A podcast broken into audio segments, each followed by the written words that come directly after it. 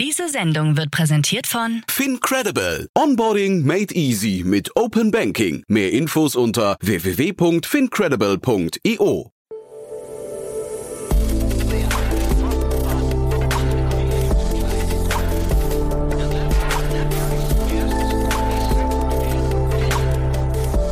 Startup Insider Daily. Guten Tag und herzlich willkommen bei Startup Insider Daily. Am Mikrofon ist Michael Daub und ich begrüße euch in unserer Nachmittagsausgabe. Die letzte Ausgabe des Tages kurz vor Wochenendbeginn. Wir haben uns jetzt Jana Bartels, COO von Wunder Mobility, anlässlich einer Finanzierungsrunde in Höhe von 12 Millionen Euro eingeladen. Wunder Mobility bietet Technologie für den Aufbau, die Innovation und die Skalierung von Shared Mobility.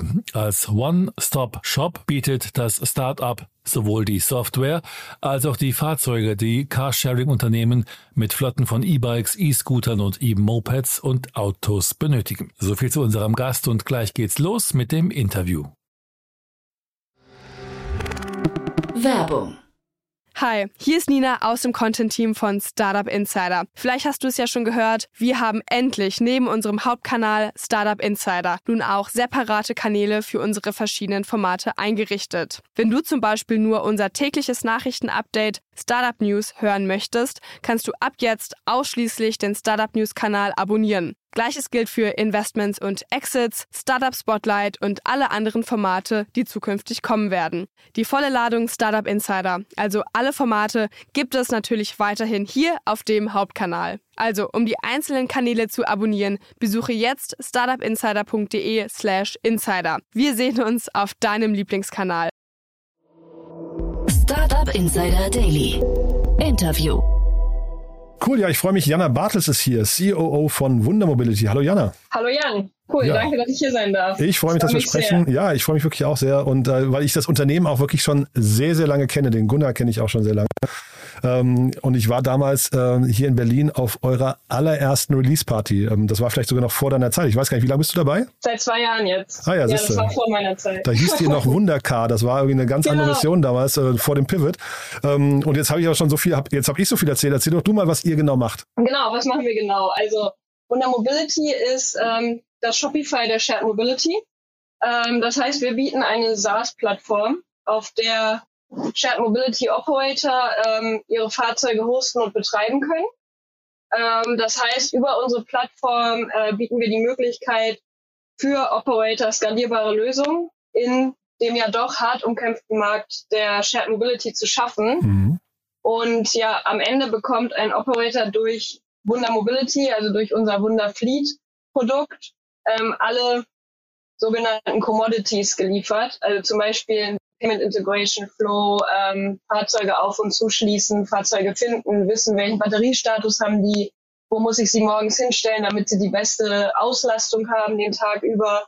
Ähm, und ja, der Operator an sich kann sich dann darauf fokussieren, wirklich die äh, Differentiator zu bauen. Also die Sachen, die ihn von dem anderen Operator, der vielleicht in der gleichen Stadt aktiv ist, ähm, differenziert und somit dann auch wieder Vorteile für seine Kunden und mehr Marktanteile und am Ende dann auch mehr Revenue und mehr Geld zu generieren. Also sowas könnte zum Beispiel sein, ähm, dass der Operator sich dann auf eine besonders coole UX in der App als dann End-User-Facing äh, konzentrieren kann. Hm. Klingt mega spannend und tatsächlich, ähm, wie gesagt, ich kenne euch ja jetzt schon länger. Ich hatte vor so zwei Jahren oder so habe ich gedacht, boah, ist das clever. Ihr seid so sowas wie der Schaufelanbieter in diesem ganzen gehypten Thema. Der ja äh, ist doch so, ne? Ihr, ihr, ihr habt so Ja. wirklich so Infrastrukturanbieter. Ähm, da gab es ja diese ganzen, ähm, äh, diesen ganzen Scooter-Hype und auch wahrscheinlich dann euer euer Themenfeld ist ja sogar noch ein bisschen weiter gefasst, glaube ich. Aber äh, zeitgleich geht es diesem Markt ja jetzt auch gerade nicht mehr gut. Das ist also, ich, ich habe mich gefragt, fahrt ihr quasi im Aufzug nach oben und mit nach unten oder ähm, ja, kannst du vielleicht mal erzählen, weil das, das Ja. Marktumfeld hat sich verändert, ne? Genau, also das Marktumfeld hat sich verändert. Ähm, wir haben allerdings auch gesehen, dass ähm, wir jetzt zum Beispiel im ersten Halbjahr 2022 im Vergleich zum Jahr davor Year-over-Year-Growth von 45 Prozent ähm, haben. Oh, also das super. heißt, durch, durch Covid und auch die Energie Energiekrise wird dieses ganze, die gesamte Shared Economy stark wieder gehypt und insbesondere auch ähm, ja, die Shared Mobility. weil letztendlich ja, will und muss jeder irgendwie Ressourcen sparen. Und auch jede einzelne Stadt will dies und hat sich das auf die Fahne geschrieben, so irgendwie Autos raus aus der Stadt oder braucht wirklich jeder noch ein Auto, was 90 Prozent der Zeit zu Hause rumsteht. Mhm. Und deswegen ähm, sehen wir da eher gerade wieder so einen Anstieg. Und ähm, wir sehen, dass weniger Geld im Markt ist, ja. Wir sehen aber auch, dass es relativ gesund ist jetzt, ähm, dass es vielleicht zu einzelnen Konsolidierungen zwischen Operatoren kommt oder dass auch Städte Tender ausschreiben, die dann nur noch drei Anbieter in einer Stadt zulassen. Also es kommt uns als SaaS-Lösung am Ende eher zugute. Kannst du das nochmal erklären? Weil das hätte ich jetzt gedacht, ist eher kontraintuitiv. Ähm, ich hätte jetzt gedacht, wenn eine Stadt ihre Anbieter auf drei beschränkt oder jetzt so ein Verdrängungswettbewerb und Konsolidierung, du hast von gesunden mhm. Konsolidierung gesprochen. Ich hätte jetzt gedacht, dass das führt dazu, dass eben weniger Nachfrage nach eurem Produkt entsteht, oder? Ähm, oder, oder liege ich da falsch? Ja, wenn wir alles richtig machen, was wir aktuell tun, ähm, also wir fokussieren uns ähm, nicht auf den Longtail. Ähm, das heißt nicht auf die ganzen neuen ähm, hochkommenden Operator mit ein paar Fahrzeugen, die es vielleicht in einer Stadt wie Berlin oder Hamburg oder mhm. auch Barcelona mal probieren, sondern wir fokussieren uns auf die regionalen Champions die aktuell mhm. schon so um die 1000 Fahrzeuge bewegen mhm. und eher in die Zehntausende skalieren wollen. Mhm. Und da sehen wir dann eher, dass diese globalen Champions, die auch schon auf unserer Plattform hosten oder vielleicht einen Mix aus Inhouse und SaaS haben, mhm. also on top auf unsere Lösung noch mit einem eigenen Tech-Team auch äh, coole Sachen aufbauen, ähm, dass die eher die kleineren Operator dann übernehmen und wir dadurch wieder mehr Wachstum, also mehr Vehicles auf unserer Plattform haben. Das heißt, äh, es gibt bei euch erstmal eine, eine Einstiegshürde. Wahrscheinlich also ist das Onboarding relativ komplex, ne? wenn, man, mhm. wenn man auf eure Lösung umsteigt. Wahrscheinlich, du hast vorhin gesagt, ihr seid der Shopify-Anbieter für Shared Mobility. Ähm, das ist wahrscheinlich äh, ähnlich. Wenn ich ein Shopsystem einmal umbaue, das ist ein Riesenaufwand, das ist wahrscheinlich bei euch auch so. Aber wenn ich einmal dann drauf bin, dann habt ihr die Leute wahrscheinlich auch für relativ lange bei euch gebunden, ne? Ja, genau. Also das Onboarding ähm, wirkt erstmal super komplex. Das ist für den Operator zum Glück gar nicht so kompliziert. Es frisst bei uns aber viele Ressourcen, das stimmt. Mhm. Ähm, es ist nicht schwierig, aber es müssen natürlich die richtigen Dinge getan werden. Da haben auch viele Operator Angst vor, natürlich, vor so einem Wechsel. Ähm, wir machen viele Migrationen von kleineren ähm, Plattformen, die vielleicht dann eine Summe von 5000 Mopeds auf ihrer Plattform nicht mehr skalierbar ähm, betreiben können und mhm. es zu Stabilitätsproblemen kommt. Und deswegen sind wir da mittlerweile so sehr geübt, in Migrieren und in Onboardings, mhm. dass das so in, kommt immer von der Komplexität, aber bei zwischen zwei und vier Wochen kriegen wir die Onboardings hin mhm. und machen das dann auch tatsächlich nachts, sodass der Operator selbst ähm, und der Endkunde am Ende fast nichts davon merkt. Okay. Und dieser Markt, ich äh, finde es ja spannend. Ich hätte gedacht, dass ihr auch versucht, diese ganzen Kleinen irgendwie zu überzeugen. Also ähnlich wie Shopify ja auch auf Kleine zielt. Mhm. Äh, und dann eigentlich eher hinten dran dann so größere Lösungen wie Spriker oder sowas kommen. Ähm, und ich hätte jetzt gedacht, dass der Markt unter 1000 ähm, äh, Fahrzeuge für euch ja auch spannend sein müsste. Aber wie groß ist denn der Markt über 1000? Also wie viele Anbieter gibt es denn davon? Also über 1000 gibt es so als Longlist zwischen 80 und 100 tatsächlich. Ah ja.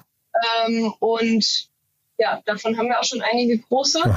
Ähm, was wir jetzt auch sehen, sind gerade durch die, ja, durch die taffe ökonomische Situation, dass viele, die bislang nur in-house gebaut haben, ähm, jetzt auch mehr oder weniger gezwungen sind, ähm, mhm. auf die Kosten zu achten und eher wieder auf einen Switch gehen. Äh, das heißt, größere kommen auch wieder zurück mit einer, ähm, ja, mit dem Need einer Software-as-a-Service-Lösung. Mhm. Ähm, und deswegen wird der Markt gerade wieder spannender. Mhm. Und klar, zu den kleineren am Ende sagen wir da auch nicht nein, aber es ist nicht das, worauf wir tagen.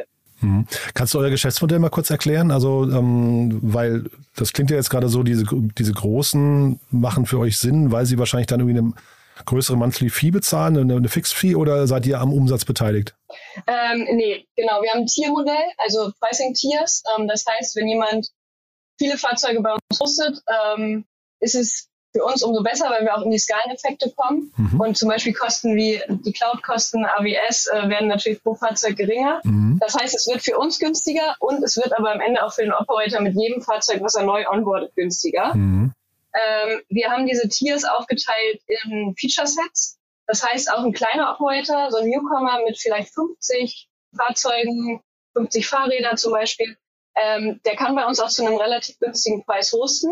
Hat dann aber zum Beispiel nicht die volle Funktionalität an API-Schnittstellen, um dann mit einer eigenen Tech-Truppe noch on top ähm, eigene ähm, Features zu bauen oder eigene Integrationen zu machen, was aber die kleineren auch meistens nicht brauchen. Hm. Und ihr seid global unterwegs, vermute ich mal, ne? Diese 80 bis 100, genau. das ist ein globaler, eine globale Zahl gewesen. Genau, das ist eine globale Zahl gewesen, wobei man sagen muss, dass wir sehen, dass 80 Prozent ähm, auch wirklich Wachstum und, und die, die Musik in Europa tatsächlich abgeht. Ach ja. Ähm, USA ist noch interessant und Asien macht so ein bisschen ja was eigenes. okay. da haben wir auch tatsächlich keine Kunden. Also es ist USA, ähm, Europa. Mhm. Und die Kundengruppen, also sagen wir mal so ein Tier Mobility zum Beispiel, die haben ja angefangen mit Scootern, haben dann angefangen, dann haben sie ähm, ähm ich, äh, Coop äh, hieß er, glaube ich, ne, den, den mhm. äh, Rolleranbieter übernommen, äh, machen jetzt dann irgendwie noch äh, Fahrräder, Nextbike, glaube ich, haben sie übernommen ne, und so weiter ja. und so fort. Ähm, sind das dann alles so potenzielle Einsatzgebiete für euch und geht das auch noch weiter bis Richtung Autos oder wo ist bei euch die Grenze? Ja, also das sind potenzielle Einsatzgebiete. Ähm, wir haben mit dem von dir genannten auch einen B2B-Use-Case tatsächlich auf unserer Plattform laufen. Ah, ja. ähm, nicht das, was man jetzt täglich äh, selber an den Scootern benutzt, aber einen einzelnen B2B-Case. Ähm, die sind aber auf uns groß geworden, mhm. sind dann in-house gegangen. Mhm. Ähm, also für uns ist interessant Scooter, Bikes, Mopeds und Autos. Wir mhm. haben einen großen Operator auch in Kopenhagen Green Mobility, die haben eine Flotte von rein elektrischen Fahrzeugen, sind jetzt mittlerweile auch nach Deutschland expandiert. Ähm, und wir hosten genau Two-Wheeler und auch Autos. Mhm. Two-Wheeler ist aktuell unsere Fokusgruppe, weil wir da einfach deutlich mehr Erfahrung haben und ja auch Co-Developed Vehicles mit eigenen E-Bikes und eigenen E-Mopeds haben. Mhm. Und wir da nochmal viel speziellere ähm, Pakete zusammenschnüren kann können, wenn man dann wirklich die volle Lösung von uns kauft. Mhm. Und es war ja gerade zu lesen, dass Bird sich verabschiedet aus Europa, glaube ich, oder mhm. zumindest aus Deutschland, aber auch aus anderen europäischen Städten zum Teil. Ähm, wie guckt ihr auf solche Bewegungen, auf solche Marktentwicklungen? Ja, natürlich ähm, zum Teil auch immer kritisch, weil uns natürlich so ein bisschen, nicht nur ein bisschen, uns interessiert natürlich, was im Markt los ist. Und wenn gerade so ein großer dann irgendwie auch entscheidet, hey, das kann irgendwie nicht profitabel werden und ich muss hier jetzt raus, ähm, natürlich weiß man nie, was da unter der Haube los war. Also mhm. haben die alles richtig gemacht? Was war der Grund, dass sie jetzt rausgegangen sind? Ähm, wir sehen allerdings eher, dass dadurch mehr Platz für andere dann auch da ist mhm.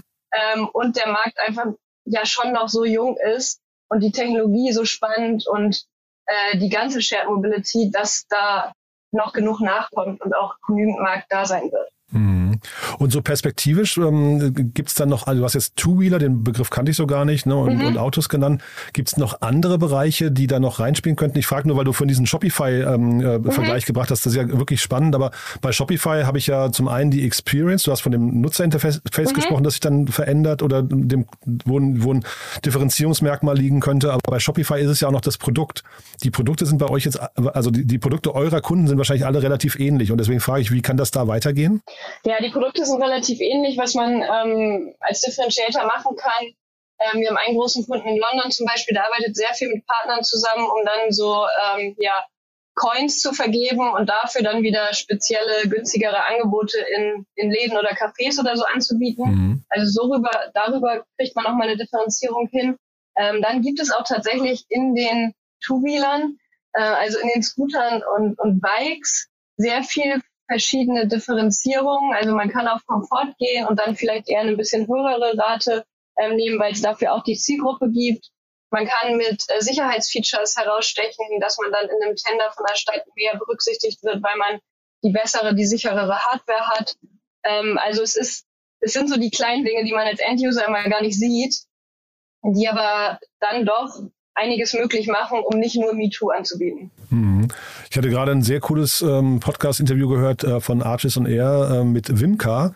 Also das ist so, ein, mhm. so ein, kennst du vielleicht ein, ein äh, ja. Fahrtenbuch, Digitalisierungsanbieter, ähm, irgendwie nischig, aber dann trotzdem ein sehr, sehr spannender, ähm, ein spannendes Segment, finde ich, wie die das machen. Ähm, mhm. Sind das so Bereiche, wo ihr auch reingehen? Ich frage nur deswegen, weil ihr, du hast vorhin gesagt, ihr habt mit äh, Tier Mobility einen B2B-Case und das klang so, als fand, mhm. fangt ihr in diesem Bereich an. Sind das dann so, so ähm, keine Ahnung, Mietflotten äh, von, von äh, oder, oder interne Flotten von äh, Konzernen oder wie hat man sich das vorzustellen? Genau.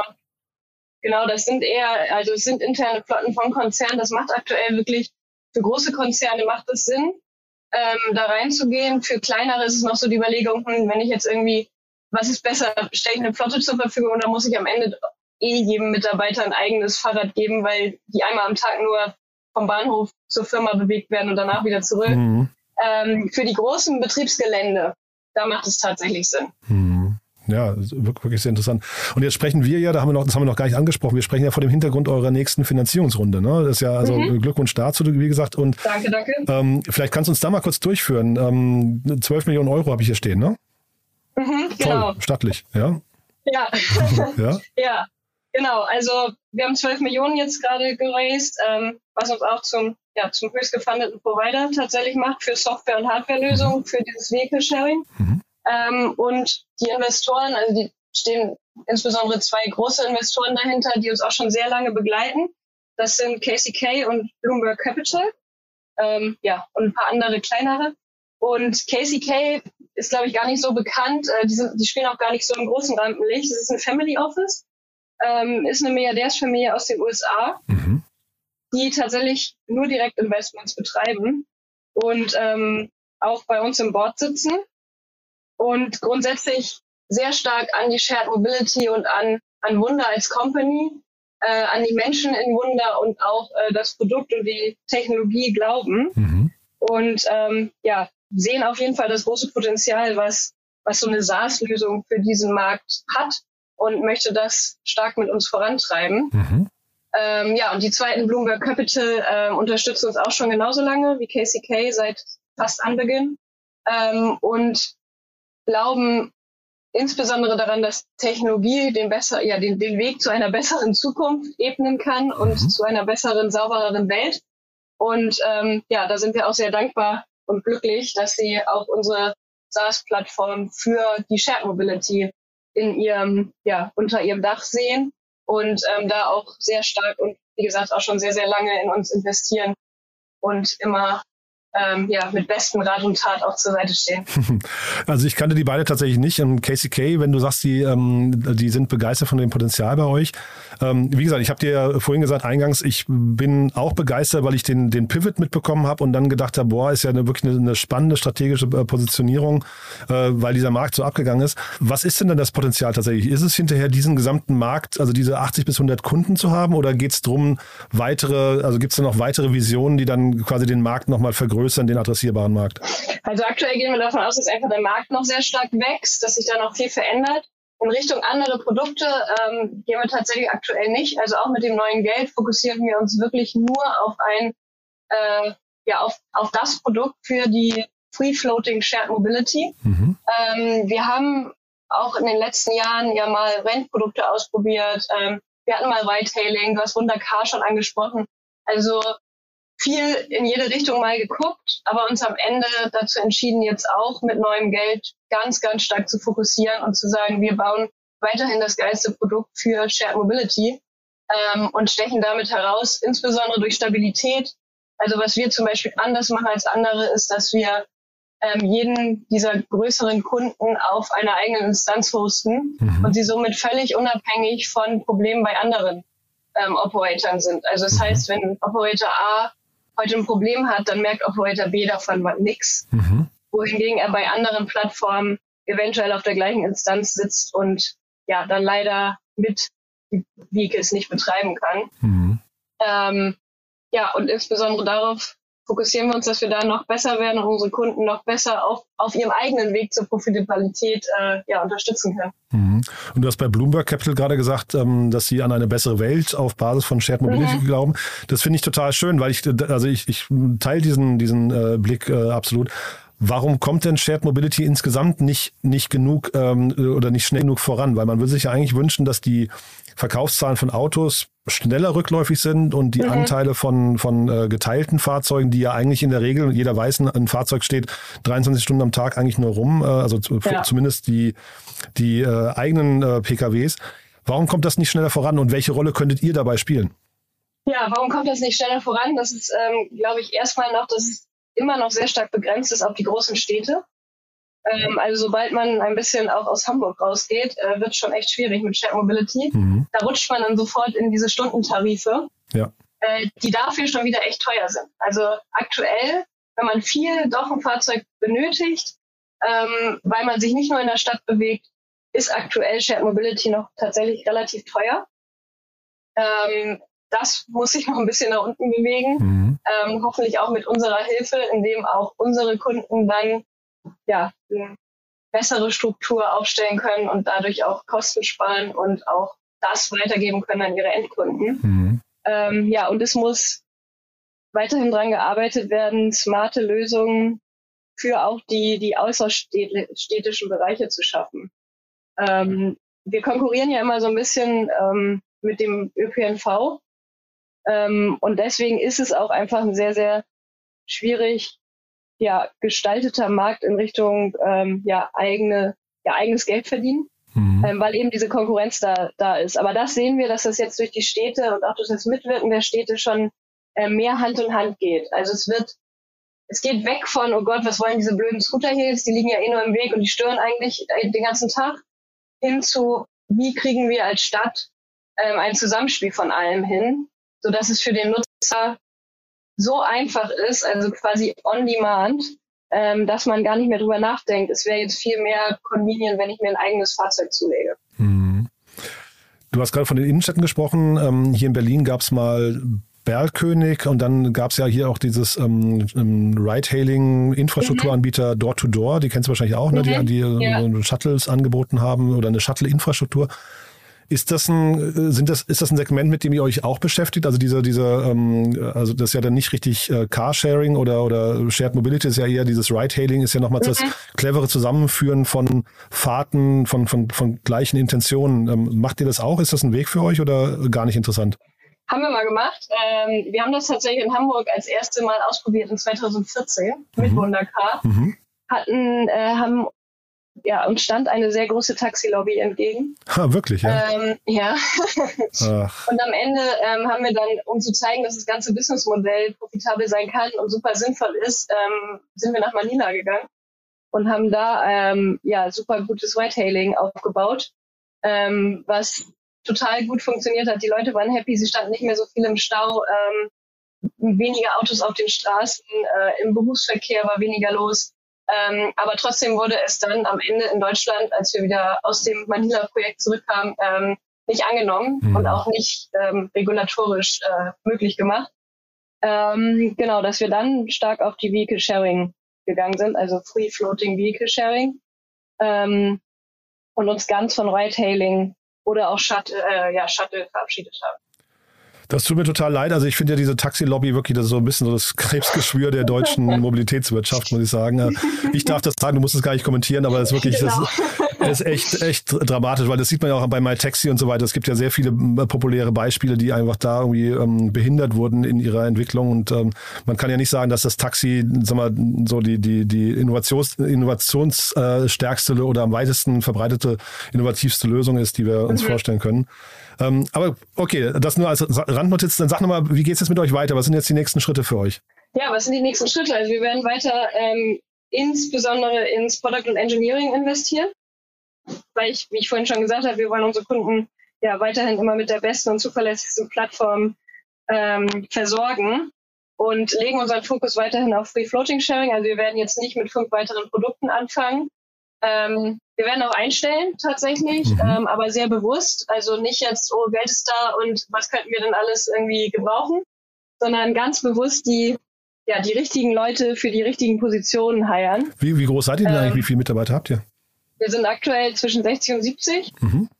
Ähm, genau. Und da ist auch, ja, also da, man wird jetzt nächstes Jahr nicht plötzlich eine Verdopplung sehen, auch mit dem neuen Geld nicht. Es wird ein langsames Wachstum geben und immer dann wenn wir denken, es ist sinnvoll und ähm, ja, effizient dann auch diese Ressourcen einsetzen können. Mhm.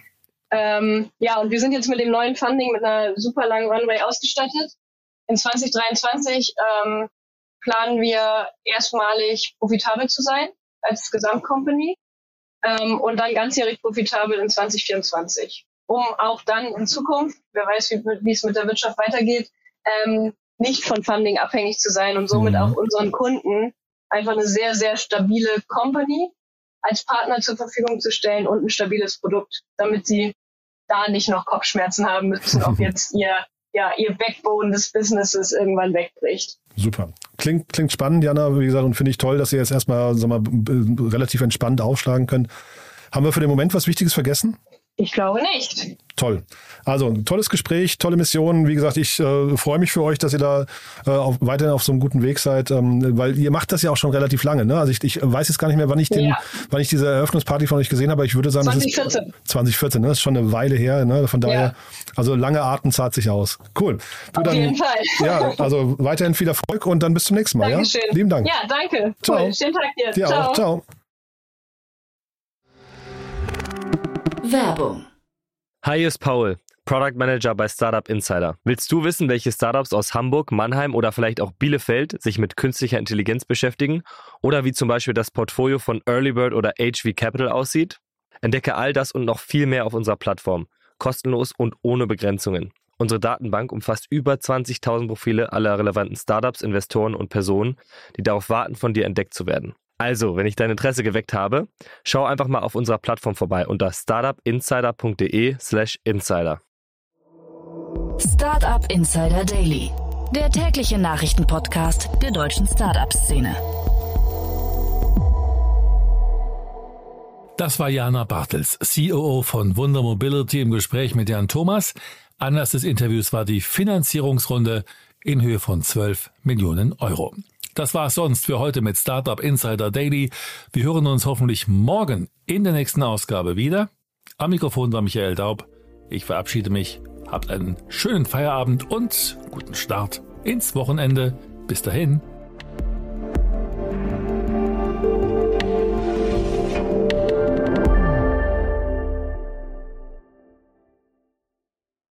Diese Sendung wurde präsentiert von Fincredible. Onboarding made easy mit Open Banking. Mehr Infos unter www.fincredible.io.